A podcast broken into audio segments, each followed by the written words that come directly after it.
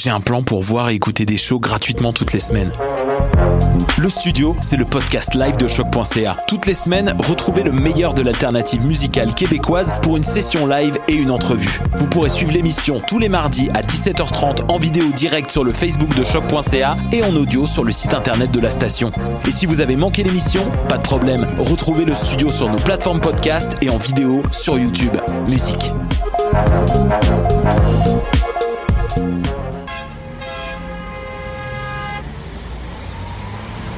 Danscussion à la radio, là où l'on parle de danse, de culture et d'art du mouvement. Avec les artistes, les travailleurs culturels, les spectateurs, les amoureux du spectacle. Tout le monde en parle. Tous les mardis de live sur choc.ca. Maudit que je m'endors. Je pense que j'ai besoin d'un café. Téléphone intelligent, dis-moi où est le Tim Horton le plus proche. Fuck le Tim Horton. Quoi? Va donc au Salonger à la place au Salonger. Le café est vraiment bon, tu vas l'apprécier. C'est pas juste un jus de boîte que tu bois en attendant qu'il soit l'heure de tomber dans le jean à cochon. Situé au niveau métro du pavillon Aquin, le Salonger, c'est la place pour te sustenter. Vous écoutez Choc pour sortir des ondes.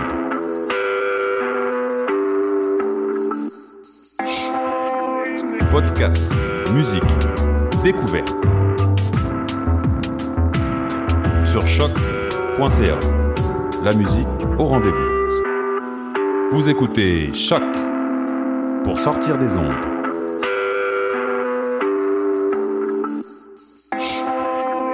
Podcast, musique, découverte.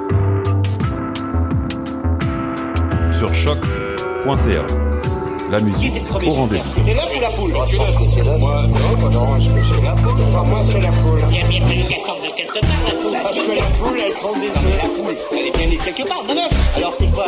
C'est l'œuf ou la poule? L'œuf ou la poule Bonsoir à toutes et à tous, vous êtes à l'écoute de l'œuf ou la poule en direct sur la radio choc.ca. Alors cet été, nous apprenions que le sol gelé de Sibérie fond et il a libéré une bactérie mortelle qui cause la maladie du charbon ou l'anthrax, qui peut affecter aussi bien les hommes que les animaux. Elle a contaminé des dizaines de personnes, des milliers de rennes et tué un garçon de 12 ans. Ces jours-ci, on pouvait lire dans la presse que le gouvernement russe pense abattre 100 000 rennes pour limiter la propagation de la maladie. Et le sol du Grand Nord canadien, lui aussi, est gelé. C'est du pergélisol et nous partons l'explorer ce soir avec Daniel Fortier, chercheur au Géocryolab à l'Université de Montréal. Et on continuera dans la chronique Actualité des sciences avec la journaliste Marion Spé. Marion, est-ce que tu nous entends? Oui, j'entends très bien. Ça va bien? Ça va pas trop, pas trop mal. Donc justement, tu es au téléphone de la maison, une, euh, une bactérie ou un virus t'a attrapé à ton tour. Et ce, ce soir, tu nous donneras un aperçu de la recherche, ben, ce qu'il en sera de la recherche aux États-Unis quand Trump agira comme président. Puis tu nous parleras de bonobos et de macaques, mais n'y voyez là aucun lien évidemment. Aucun lien, évidemment. Ensuite, en fin d'émission, euh, nous avons ici avec nous en studio Julie Dirwimmer. Bonsoir. Bonsoir. Ça va bien, Julie? Oui, très bien. Pas malade, tout va bien? Non, non, non, non, Marion reste loin de nous. Donc ce soir, tu nous chantes une berceuse relativement restreinte. Oui, une incursion dans la physique quantique. Mhm. Et comme toujours en fin d'émission, je vous ai concocté un petit agenda scientifique pour la semaine. Allez, on t'écoute Marion avec ton pre- ta première actualité où tu nous parles du cataclysme du 9 novembre dernier. Ah oui. Alors effectivement, comme après le Brexit, euh, comme tu viens de le dire, c'était l'avant-dernier cataclysme en date, avant bien sûr celui du 8-9 novembre. Et ben on se pose la question de ce que pense Donald Trump de, des grands enjeux scientifiques. Et on l'a senti avec Stephen Harper, la politique et les politiciens en chef, eh jouent un rôle important sur le sort des chercheurs, mais aussi des subventions et des décisions scientifiques qui sont à prendre. Alors on ne sait pas encore exactement ce que Donald Trump fera ou ne fera pas, mais on peut déjà facilement imaginer que ses positions sur l'immigration, par exemple, n'augurent rien de bon pour les chercheurs et les universités. Euh, comme le rapportait le- la revue Nature dans un éditorial le 9 novembre, c'est peut-être en observant le toit de la Maison Blanche que l'on pourra savoir quel genre de président il sera. Alors je m'explique. Jimmy Carter y avait euh, installé des panneaux solaires. Ronald Reagan les a retirés. Barack Obama les a replacés. Alors on verra si Trump les laisse en place. Lui qui a préconisé pendant sa campagne l'indépendance énergétique pour les États-Unis. Lui qui a, qui a qualifié les éoliennes d'hideuses et de dangereuses pour la santé des habitants. Lui qui veut lever le moratoire interdisant l'exploitation de nouvelles mines de charbon américaines. Alors pour continuer sur le changement climatique, il nie toute responsabilité humaine vis-à-vis de, ce changement climatique justement. Et on se rappelle qu'il avait tweeté, je cite, le concept du réchauffement climatique a été créé par les Chinois pour rendre les usines américaines non compétitives. Mon Dieu. Alors, il dit vouloir aussi retirer son pays de l'accord de Paris, euh, qui a pour but, je vous le rappelle, de prendre des mesures nécessaires pour réduire les émissions de carbone. Mais a priori, ce sera difficile, plus difficile à faire qu'à dire en tout cas, parce que les conditions de l'accord font en sorte qu'un pays signataire ne peut pas se retirer aussi facilement que ça. Et ça, c'est acté depuis son, son entrée en vigueur le 4 novembre dernier, juste à temps. Alors s'il reste sur ses positions, eh bien il sera le seul euh, des leaders mondiaux à ne pas reconnaître la menace comme étant urgente et sérieuse. Comme on peut le lire encore une fois dans l'éditorial de Nature, Trump, de, Trump devrait euh, faire ce qu'il a promis pendant sa campagne, c'est-à-dire écouter le peuple américain. Et ce peuple, eh bien, il dit à 64% qu'il s'inquiète justement du réchauffement climatique. Alors, le magazine Québec Science a rassemblé quelques citations qui font malheureusement froid dans le dos, et j'avais quand même envie d'en, d'en, citer quelques-unes. Alors, je cite. Hein. Souvenez-vous, les ampoules écologiques peuvent causer le cancer. Faites attention, les imbéciles qui les ont mises au point s'en fichent. Autre citation. La fracture hydraulique ne pose aucun risque. En fait, elle augmente la sécurité nationale en nous rendant indépendants sur le plan énergétique. Et euh, une dernière, des enfants en pleine santé vont chez le médecin, se font injecter des doses massives de vaccins, ne se sentent pas bien et autisme. Tellement de cas. Alors pour finir par, euh, par, une note positive quand même, je vais encore une fois citer cet éditorial de Nature et rappeler que le système politique américain est conçu avec de nombreux freins et contrepoids destinés à rendre difficile pour un président euh, la mise en œuvre des politiques radicales ou autres merci Marie, on va suivre cette affaire de près, on en saura un petit peu plus dans quelques mois lors de son intronisation euh, réelle à la Maison Blanche. Et en attendant, euh, donc toujours sans aucun lien, tu nous parles de bonobo presbyte maintenant. Alors effectivement, des, primates japonais et écossais ont remarqué euh, chez un groupe de bonobos qui étaient âgés de 11 à 45 ans, alors sachant que l'espérance de vie des bonobos varie entre 40 et 50 ans. Bon, et eh bien chez ce groupe-là, plus les singes étaient vieux, plus ils étiraient leurs bras loin devant pour faire une séance de toilettage à un congénère placé devant. En analysant minutieusement les photographies numériques que les chercheurs ont prises lors des scènes d'épouillage, eh bien, ils ont montré que la distance de toilettage augmentait de manière exponentielle avec l'âge chez les membres de plus de 40 ans. Et ça, c'est un signe sans appel de difficulté à accommoder leur vision. L'étude est parue dans la revue Current Biology le 7 novembre. Ce qui est surprenant, en fait, c'est que l'homme aussi, euh, chez l'homme aussi, je veux dire, c'est autour de 40 ans que les signes caractéristiques de la presbytie peuvent apparaître.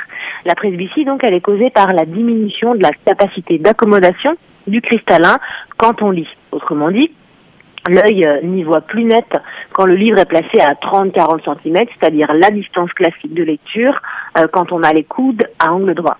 Et bien après 40 ans, on augmente la distance entre le livre et les yeux. Alors si l'homme et le bonobo doivent étirer leurs bras pour lire ou toiletter des 40 ans, c'est donc que la, finalement la sénescence des vieux n'a pas beaucoup changé de l'ancêtre commun bonobo humain. Moralité, la presbytie n'est sûrement pas due à notre mode de vie moderne exigeant des tâches visuelles proches. Et allez, pour terminer, tu as commencé avec de mauvaises augures, euh, cette fois Marion, mais tu termines sur une bonne nouvelle, comme Élise. Voilà, exactement, je vais faire comme Élise aujourd'hui. Et euh, parce qu'il faut dire que ma chronique, comme tu viens de dire, a commencé euh, atrocement. Euh, pour la science et surtout pour le climat. Alors voilà une belle découverte. Alors un consortium de chercheurs internationaux a réussi à faire en sorte que des primates recouvrent le contrôle de leurs jambes paralysées. Euh, en fait, grâce à une interface cerveau-moelle épinière qui agit comme une passerelle sans fil entre les deux structures en surmontant la blessure. Ou plutôt en fait en court-circuitant la lésion. Alors ces résultats incroyables sont paris dans la revue Nature, qu'on ne présente plus évidemment, c'est la plus prestigieuse, le 9 novembre 2016. Alors très rapidement, le principe de ce système neuroprosthétique, c'est en fait qu'il décode l'activité électrique du cortex moteur et la transmet à des électrodes qui se trouvent en aval de la lésion sur la surface de la moelle épinière. Et chacune de ces électrodes stimule une voie neuronale qui contrôle un groupe de muscles. Alors c'est tout simplement la première fois qu'une neurotechnologie restaure la locomotion chez les primates et surtout ça donne un immense espoir pour les hommes et les femmes paralysés. Merci Marion. Bah, merci à vous. On te retrouve en bonne santé, on espère, dans deux semaines. Ouais, moi aussi j'espère. Ça peut pas être pire. bonne soirée, merci Marion. Allez, à bientôt. Bonne soirée. Et allez, puisqu'une mauvaise nouvelle n'arrive jamais seule, euh, la semaine dernière c'était l'élection de Donald Trump, mais c'était aussi la mort de Leonard Cohen, et on va le retrouver pendant quelques instants en musique.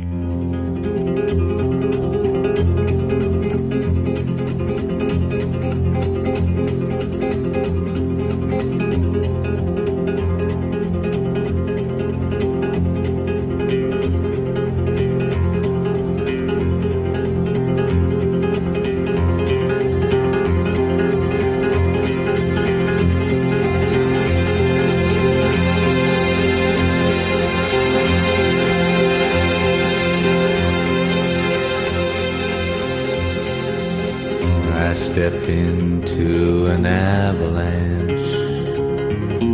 It covered up my soul. When I am not this hunchback that you see, I sleep beneath the golden hill. You who wish to conquer pain, you must learn, learn to serve me well.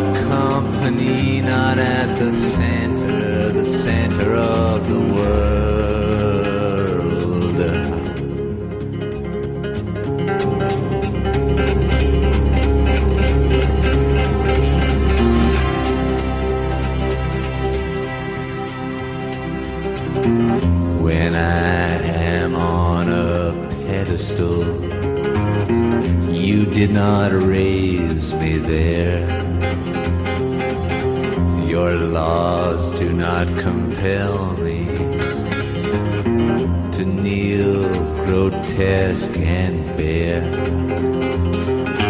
I myself am the pedestal for this ugly hump at which you stare.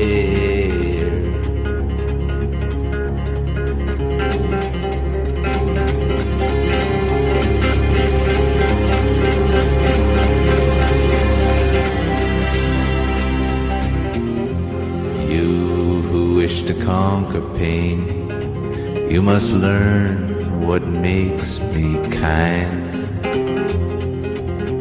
The crumbs of love that you offer me, they're the crumbs I've left behind. Your pain is no credential here, it's just the shadow, shadow of my wound.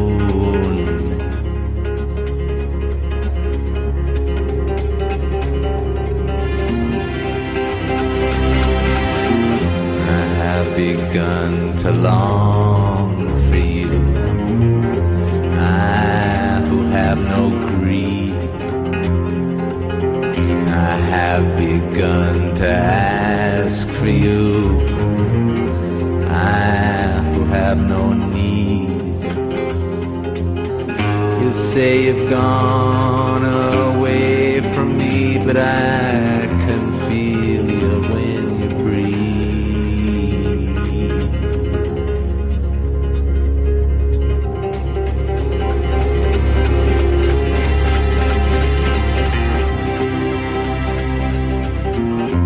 Do not dress in those rags for me. I know you are not poor. Love me quite so fiercely now when you know that you are not sure. It is your turn, beloved. It is your flesh that I Avalanche de Leonard Cohen dans la poule sur choc.ca. Et maintenant, on va continuer avec notre entrevue du jour avec le chercheur Daniel Fortier du Cryo-Géolab de l'Université de Montréal. Et nous allons parler du pergélisol dans le Grand Nord canadien. Daniel Fortier, bonsoir.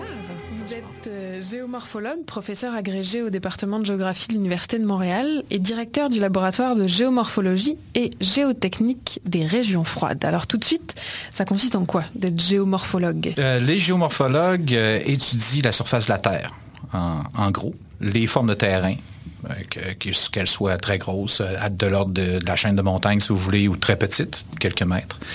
Et on étudie aussi beaucoup les processus actuels qui transforment le relief. Donc, il y a une grande partie du travail qui c'est ça. Et je dirais l'ancien géomorphologue, les anciens géomorphologues, eux, étudiaient beaucoup, ils reconstituaient les environnements passés et les climats passés. Ce travail-là se fait encore, mais c'est moins important maintenant. Il y a un gros accent actuellement qui est mis sur la transformation du paysage, qui, est en lien avec les changements climatiques, en fait. Je pourrais, dire que c'est ça que ça fait un géomorphologue, en gros. Et alors vous, votre spécialité, votre terrain de prédilection, c'est le, le pergélisol. Euh, Je dirais que ma spécialité, euh, c'est les régions nordiques. Et à l'intérieur des régions nordiques, on étudie différentes choses, entre autres le pergélisol, les glaciers, la végétation également. Donc, euh, mais c'est toujours euh, région froide, on va dire. Pas seulement nordique, mais froide. Et alors, c'est quoi le pergélisol? Bon, le pergélisol, oui, c'est pas un terme qui est nécessairement très connu.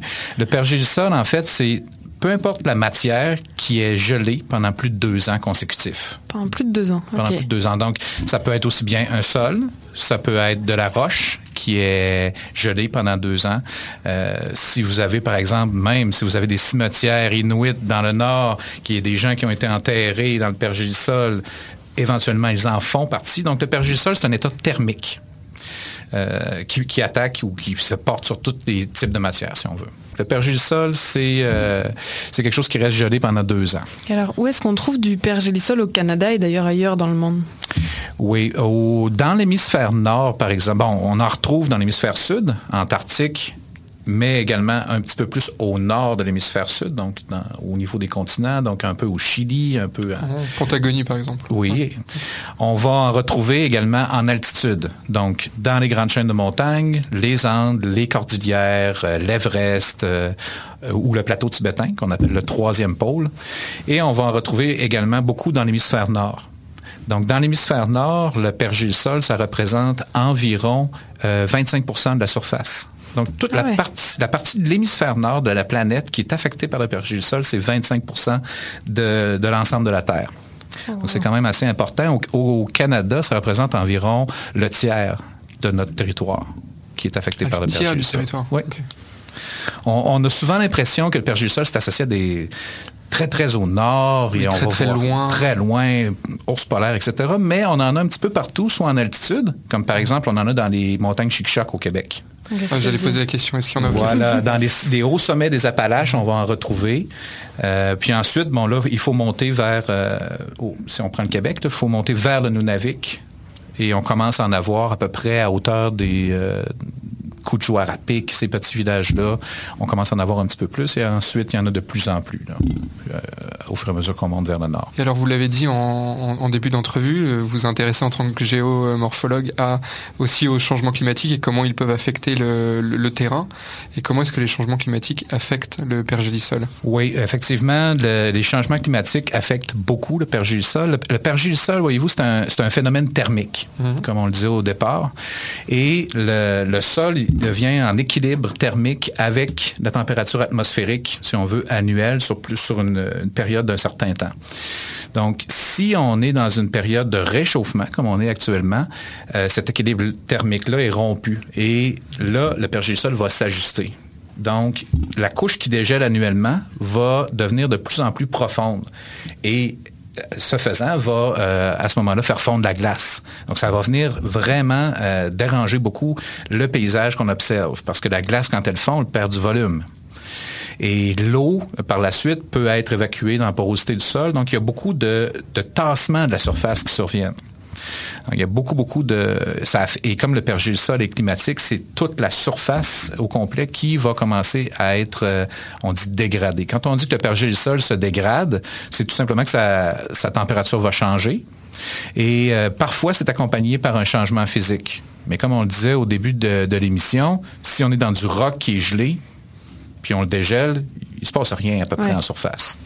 Il n'y a pas de changement physique. Il n'y a pas de changement physique. Pourtant, il se dégrade. il y a d'autres conséquences importantes pour l'hydrogéologie parce qu'on ouvre les canaux pour l'hydrogéologie à ce moment-là. Mais euh, habituellement, c'est accompagné d'une perturbation physique aussi.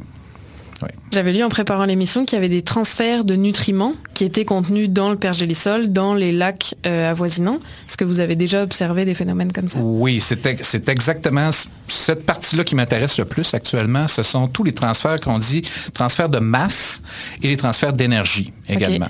Donc, cette glace-là, quand on la fait fondre, l'eau peut transporter de la chaleur.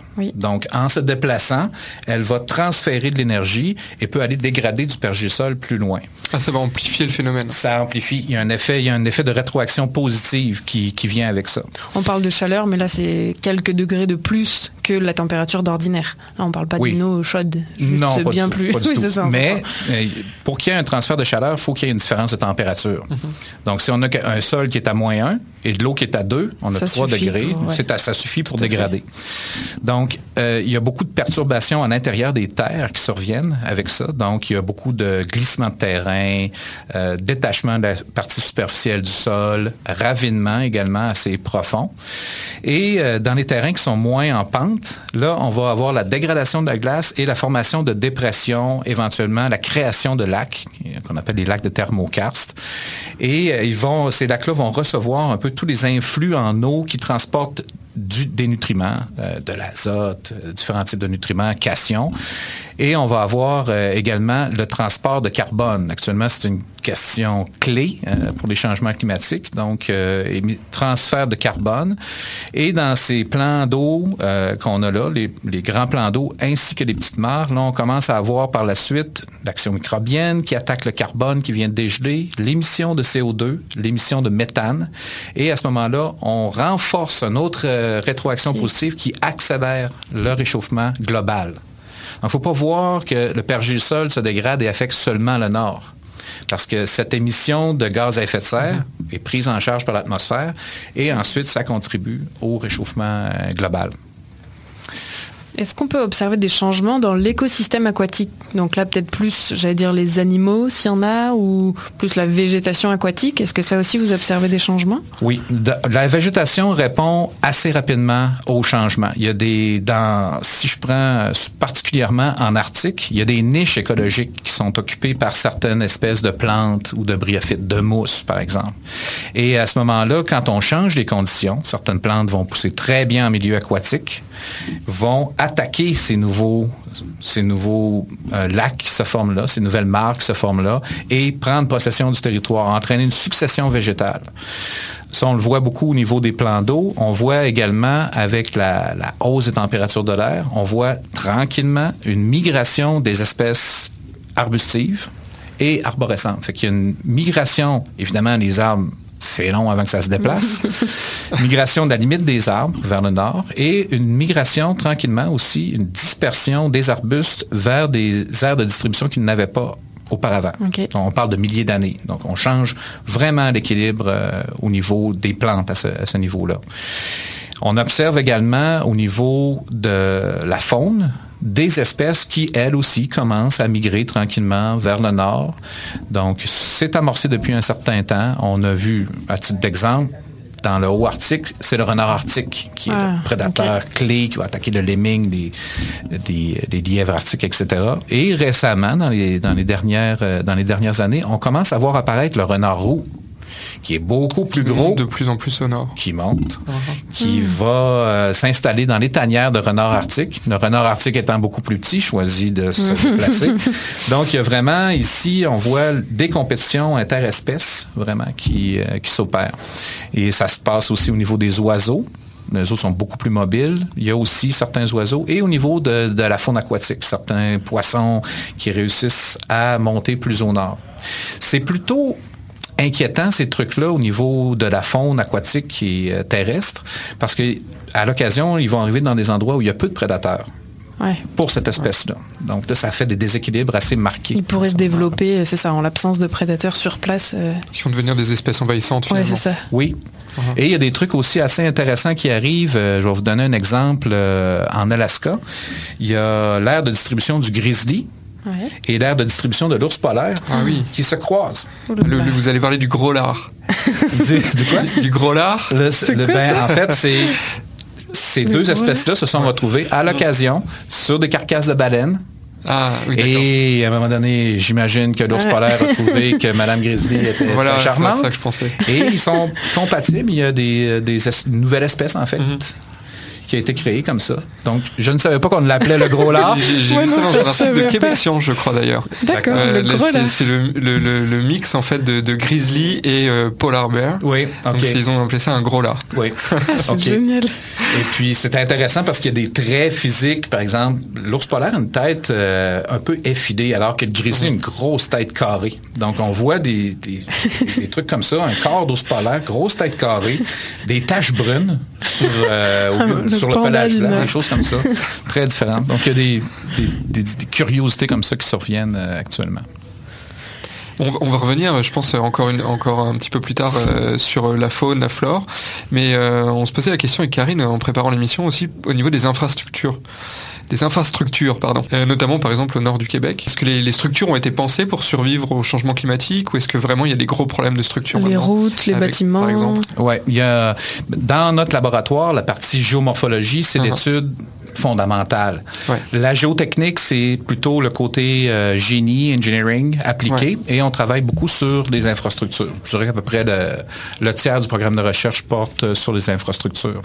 Ces infrastructures-là, au nord du Québec et du Canada, plusieurs ont été bâtis dans les années 70, qui était une période 70-80, qui était une période climatique relativement stable et pas très, euh, à l'est, à tout le moins, à l'est d'Amérique, assez froide. Et l'idée, c'était, on va bâtir par-dessus le pergélisol, qui est une fondation solide. Il n'y a aucun risque. Il n'y a pas de problème. Et quand on construit des infrastructures linéaires de type euh, pipeline, euh, ligne électrique, route, euh, chemin de fer, l'ingénieur en transport va chercher à avoir un rayon de courbure de sa route le moins grand possible pour pas que ce soit sinueux. Et le dénivelé aussi, on va chercher à rester le plus plat possible. C'est ce qu'on fait dans le sud. C'est tout à fait logique. Puis ensuite, pour les matériaux, le coût des matériaux, ça en fait moins. Dans le nord, ce qui est plat, habituellement, c'est un remplissage sédimentaire. On a, Ok. c'est du sédiment qui a mis cette surface plane-là. C'est très, très rare qu'on va avoir des gros plateaux rocheux, par exemple. Et dès qu'on a un remplissage sédimentaire dans les régions de pergélisol, il y a beaucoup de glace à l'intérieur du sol. Donc, la très grande majorité de nos infrastructures ont été placées, si on pense au changement climatique, au pire endroit probablement qu'elles pouvaient être. Donc, actuellement, elles sont, euh, c'est généralisé, c'est en dégradation euh, très avancée.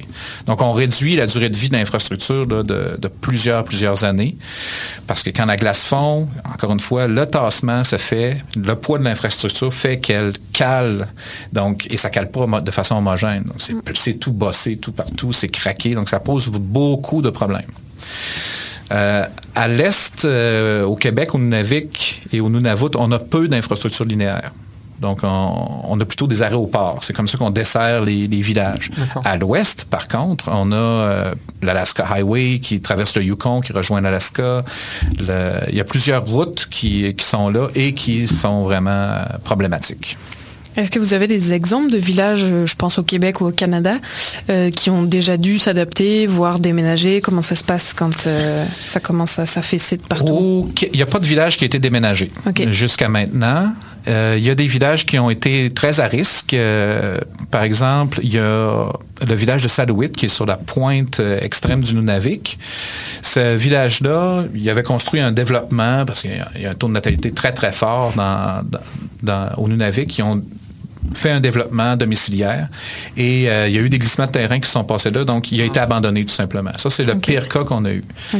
Par contre, si on regarde à l'ouest où le réchauffement est encore plus prononcé, je prends l'exemple euh, de l'Alaska, il y a certains villages euh, sur lesquels on a travaillé qui, vont être déménagés dans les, prochaines années. Le village de Shishmaref, qui est un icône de réchauffement climatique qui est un mix, si on veut, de dégradation du pergélisol et absence de glace de mer qui fait que les vagues peuvent aller éroder cette petite île-là, qui est une petite île barrière.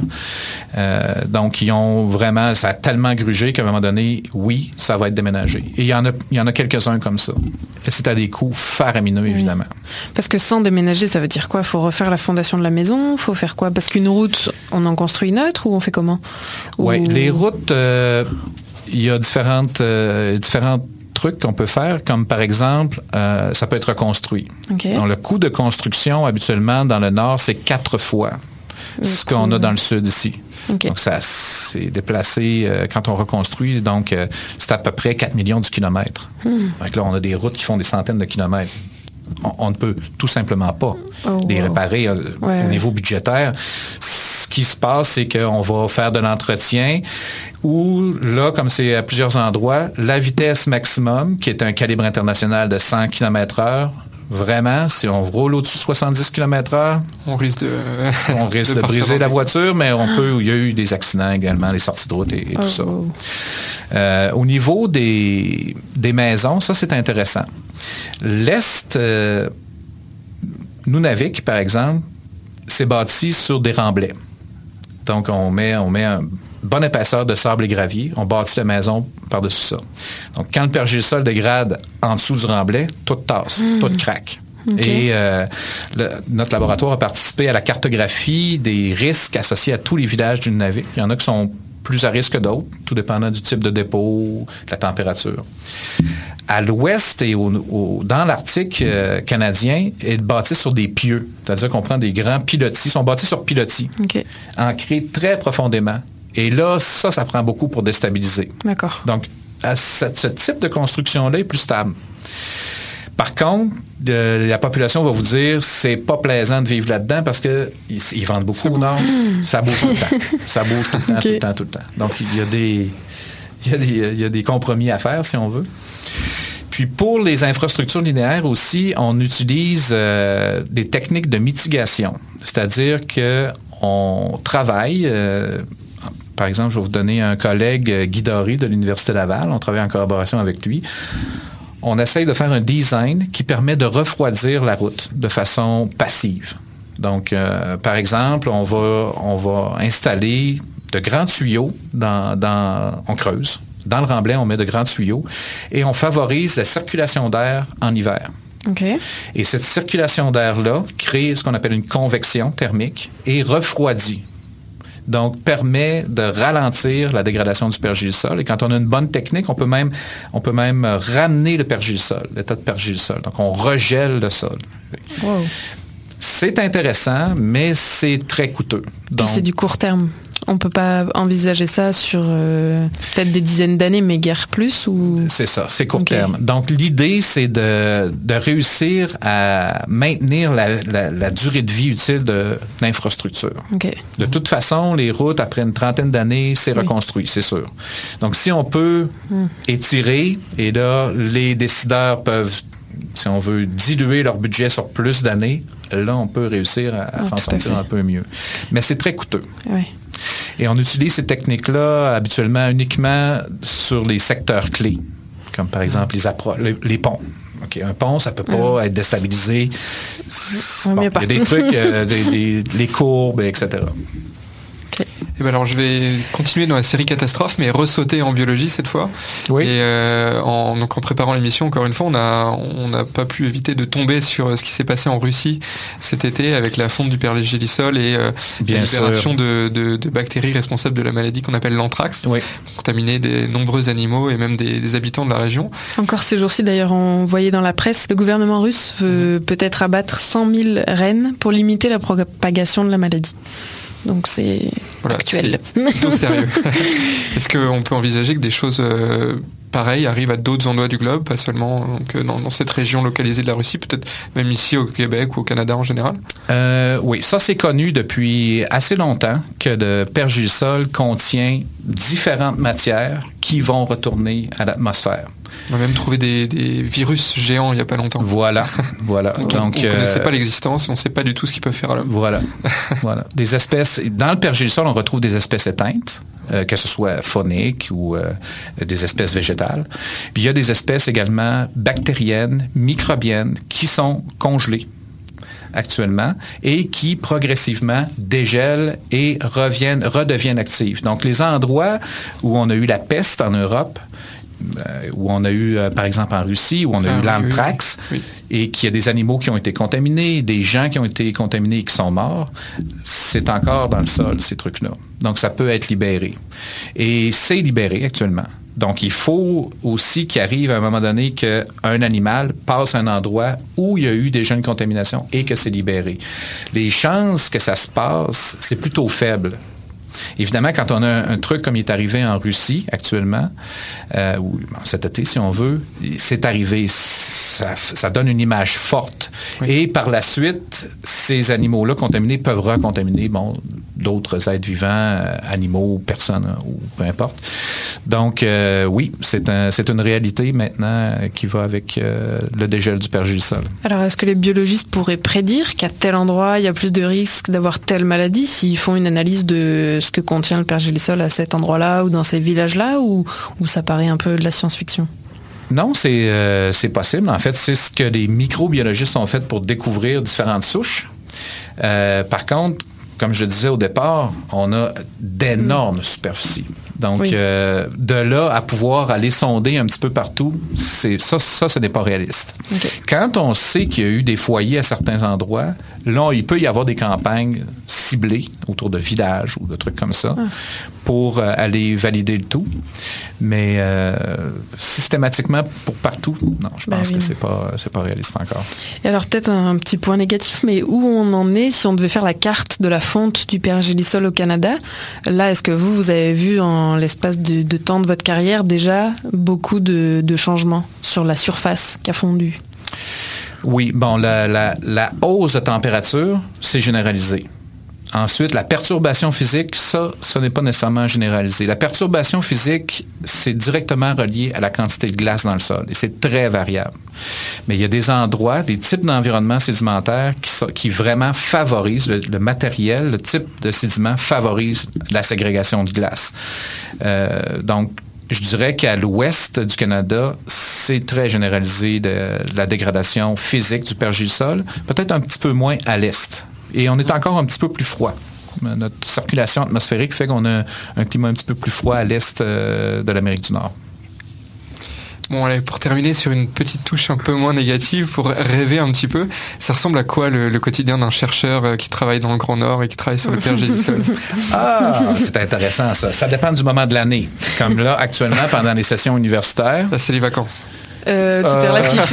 non, c'est le contraire. Pas sur le terrain. ouais. on ne va pas, on ne voit pas sur le terrain pendant la session scolaire, donc on fait l'enseignement.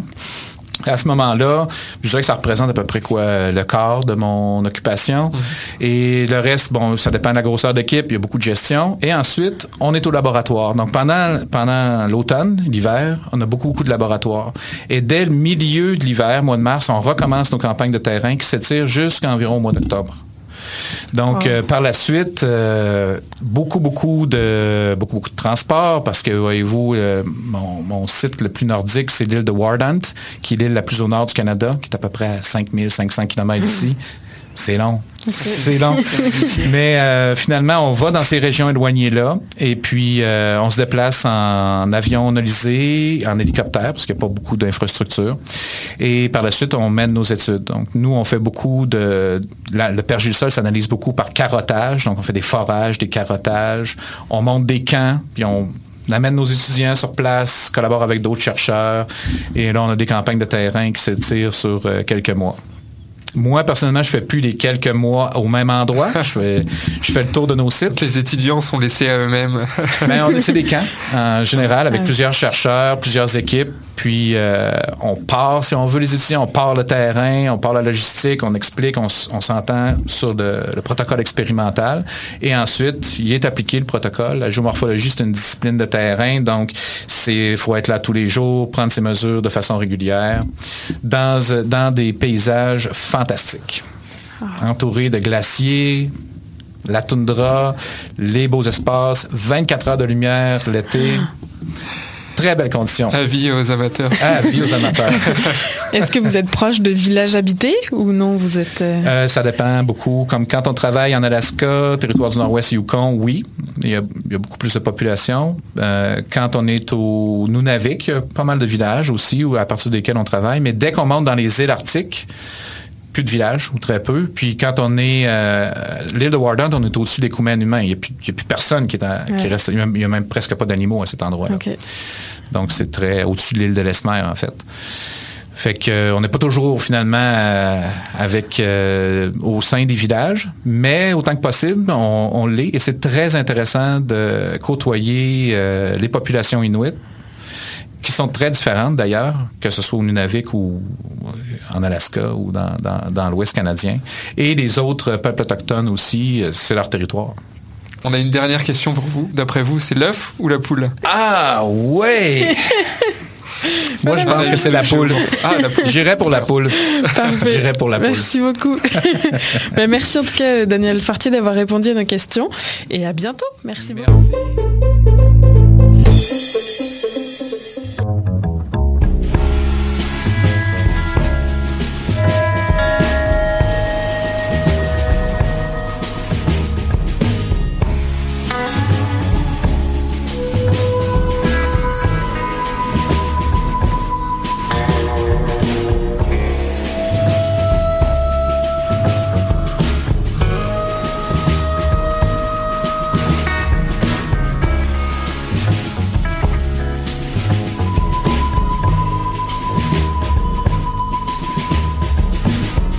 好。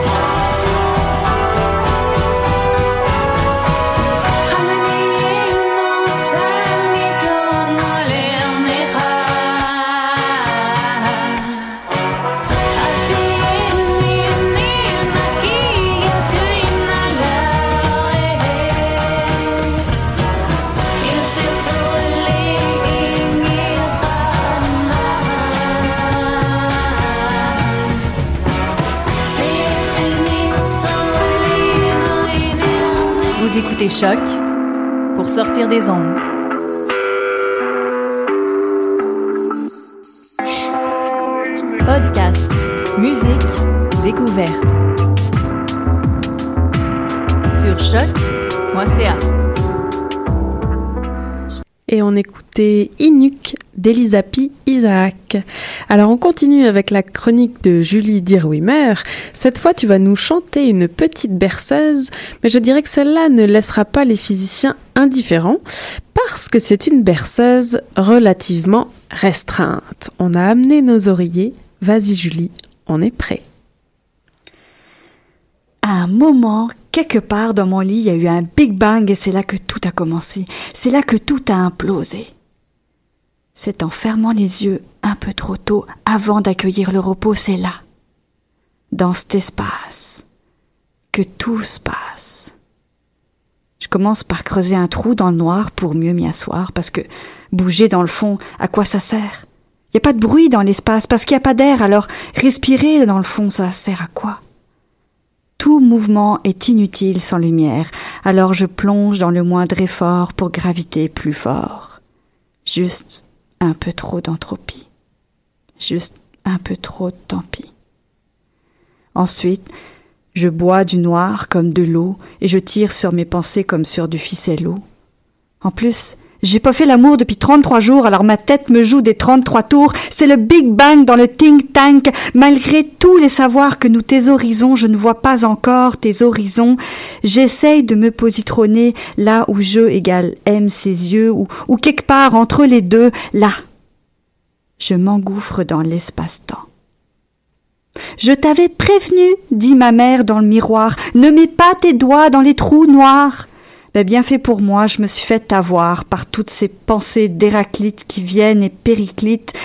Je roule comme une boule de poils sous mon lit parmi la poussière d'étoiles. Ça prendrait un sacré ménage sémantique, et en plus il pleut à Sio quantique.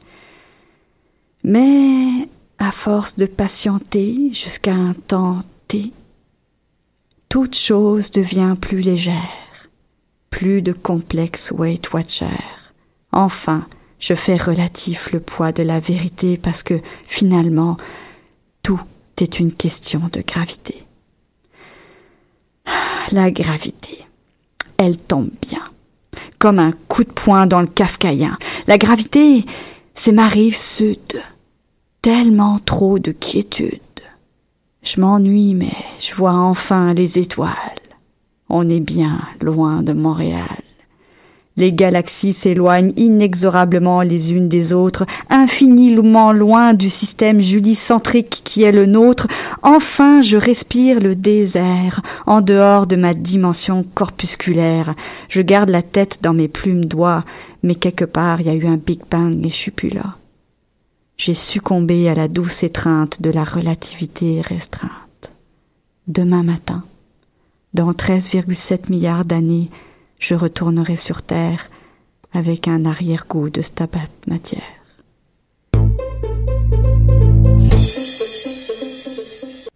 Merci beaucoup Julie pour cette berceuse. Et justement, on continue en musique avec une autre berceuse.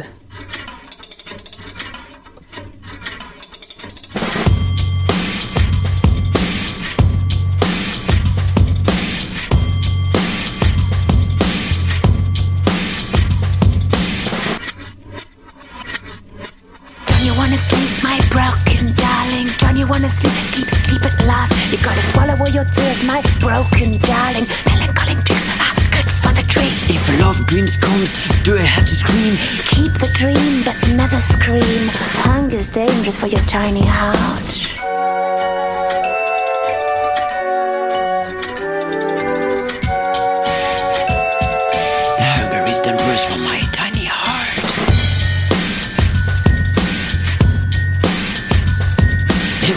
Dream's becoming a very sexy dream, Dr. Motherland, don't you think you have to scream? Stop the dream, but never scream. The Coca-Cola ring will wake you up, and I warm you up with a chocolate cup. Don't you wanna sleep? Don't you wanna sleep? My motherfucking heart does click clock ding dong. Motherfucking heart does click clock ding dong. Don't you wanna sleep? Don't you wanna sleep? My motherfucking heart does click clock ding dong. Motherfucking heart does click clock ding dong. Love is dangerous for your tiny heart. Even in your dreams, so please dream softly. You mean without sex? I mean without passion. You mean without sex? I mean without sex. I mean.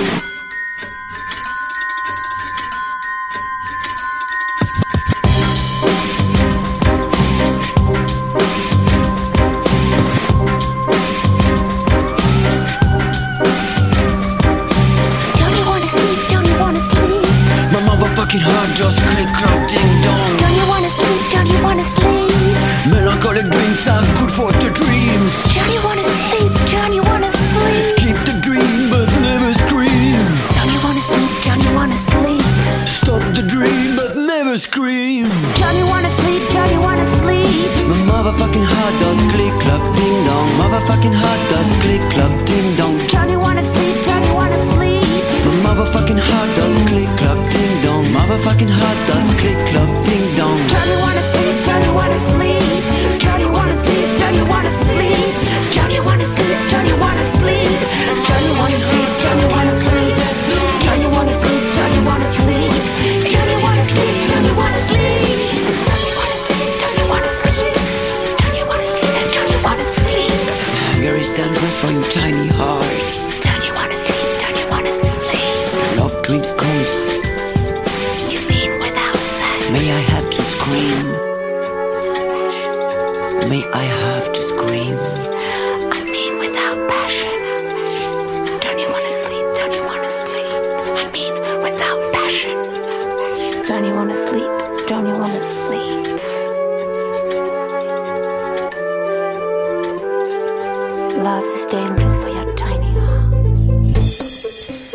après la berceuse relativement restreinte de Madame Cosinus, c'était la berceuse hip-hop, pardon, du docteur Madeleine Dionysos sur la mécanique du cœur.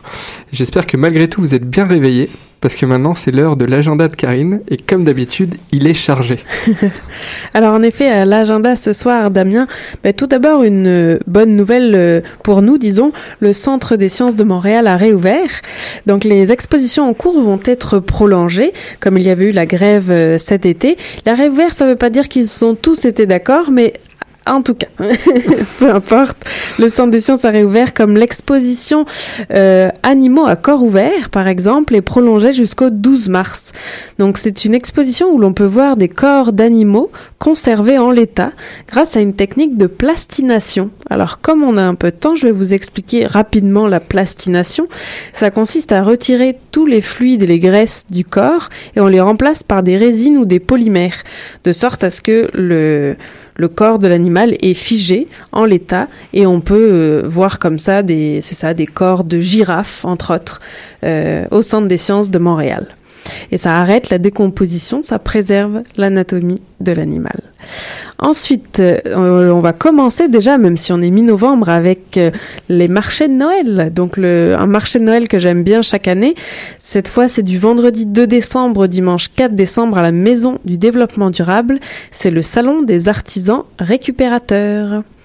Et ensuite, le 2 décembre aussi, à souligner, je le fais pas d'ordinaire, mais un agenda télé. Le 2 décembre, c'est le début. Pour rester au chaud. C'est ça, Bien qu'il fasse exactement. pas très froid en ce moment. Tout à fait. C'est le début des aventures du pharmacien à la télé. Donc, euh, on vous laissera, euh, j'allais dire, explorer ça, parce que c'est sur ici, Explora. Oh, oh. Qu'est-ce qu'on se marre Oh. Donc vendredi 2 décembre à 19h30.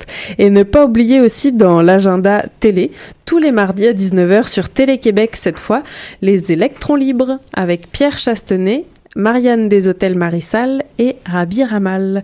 Voilà pour mon agenda Damien pour cette semaine. Merci pour cet agenda, Karine. On te retrouve la semaine prochaine pour ton agenda.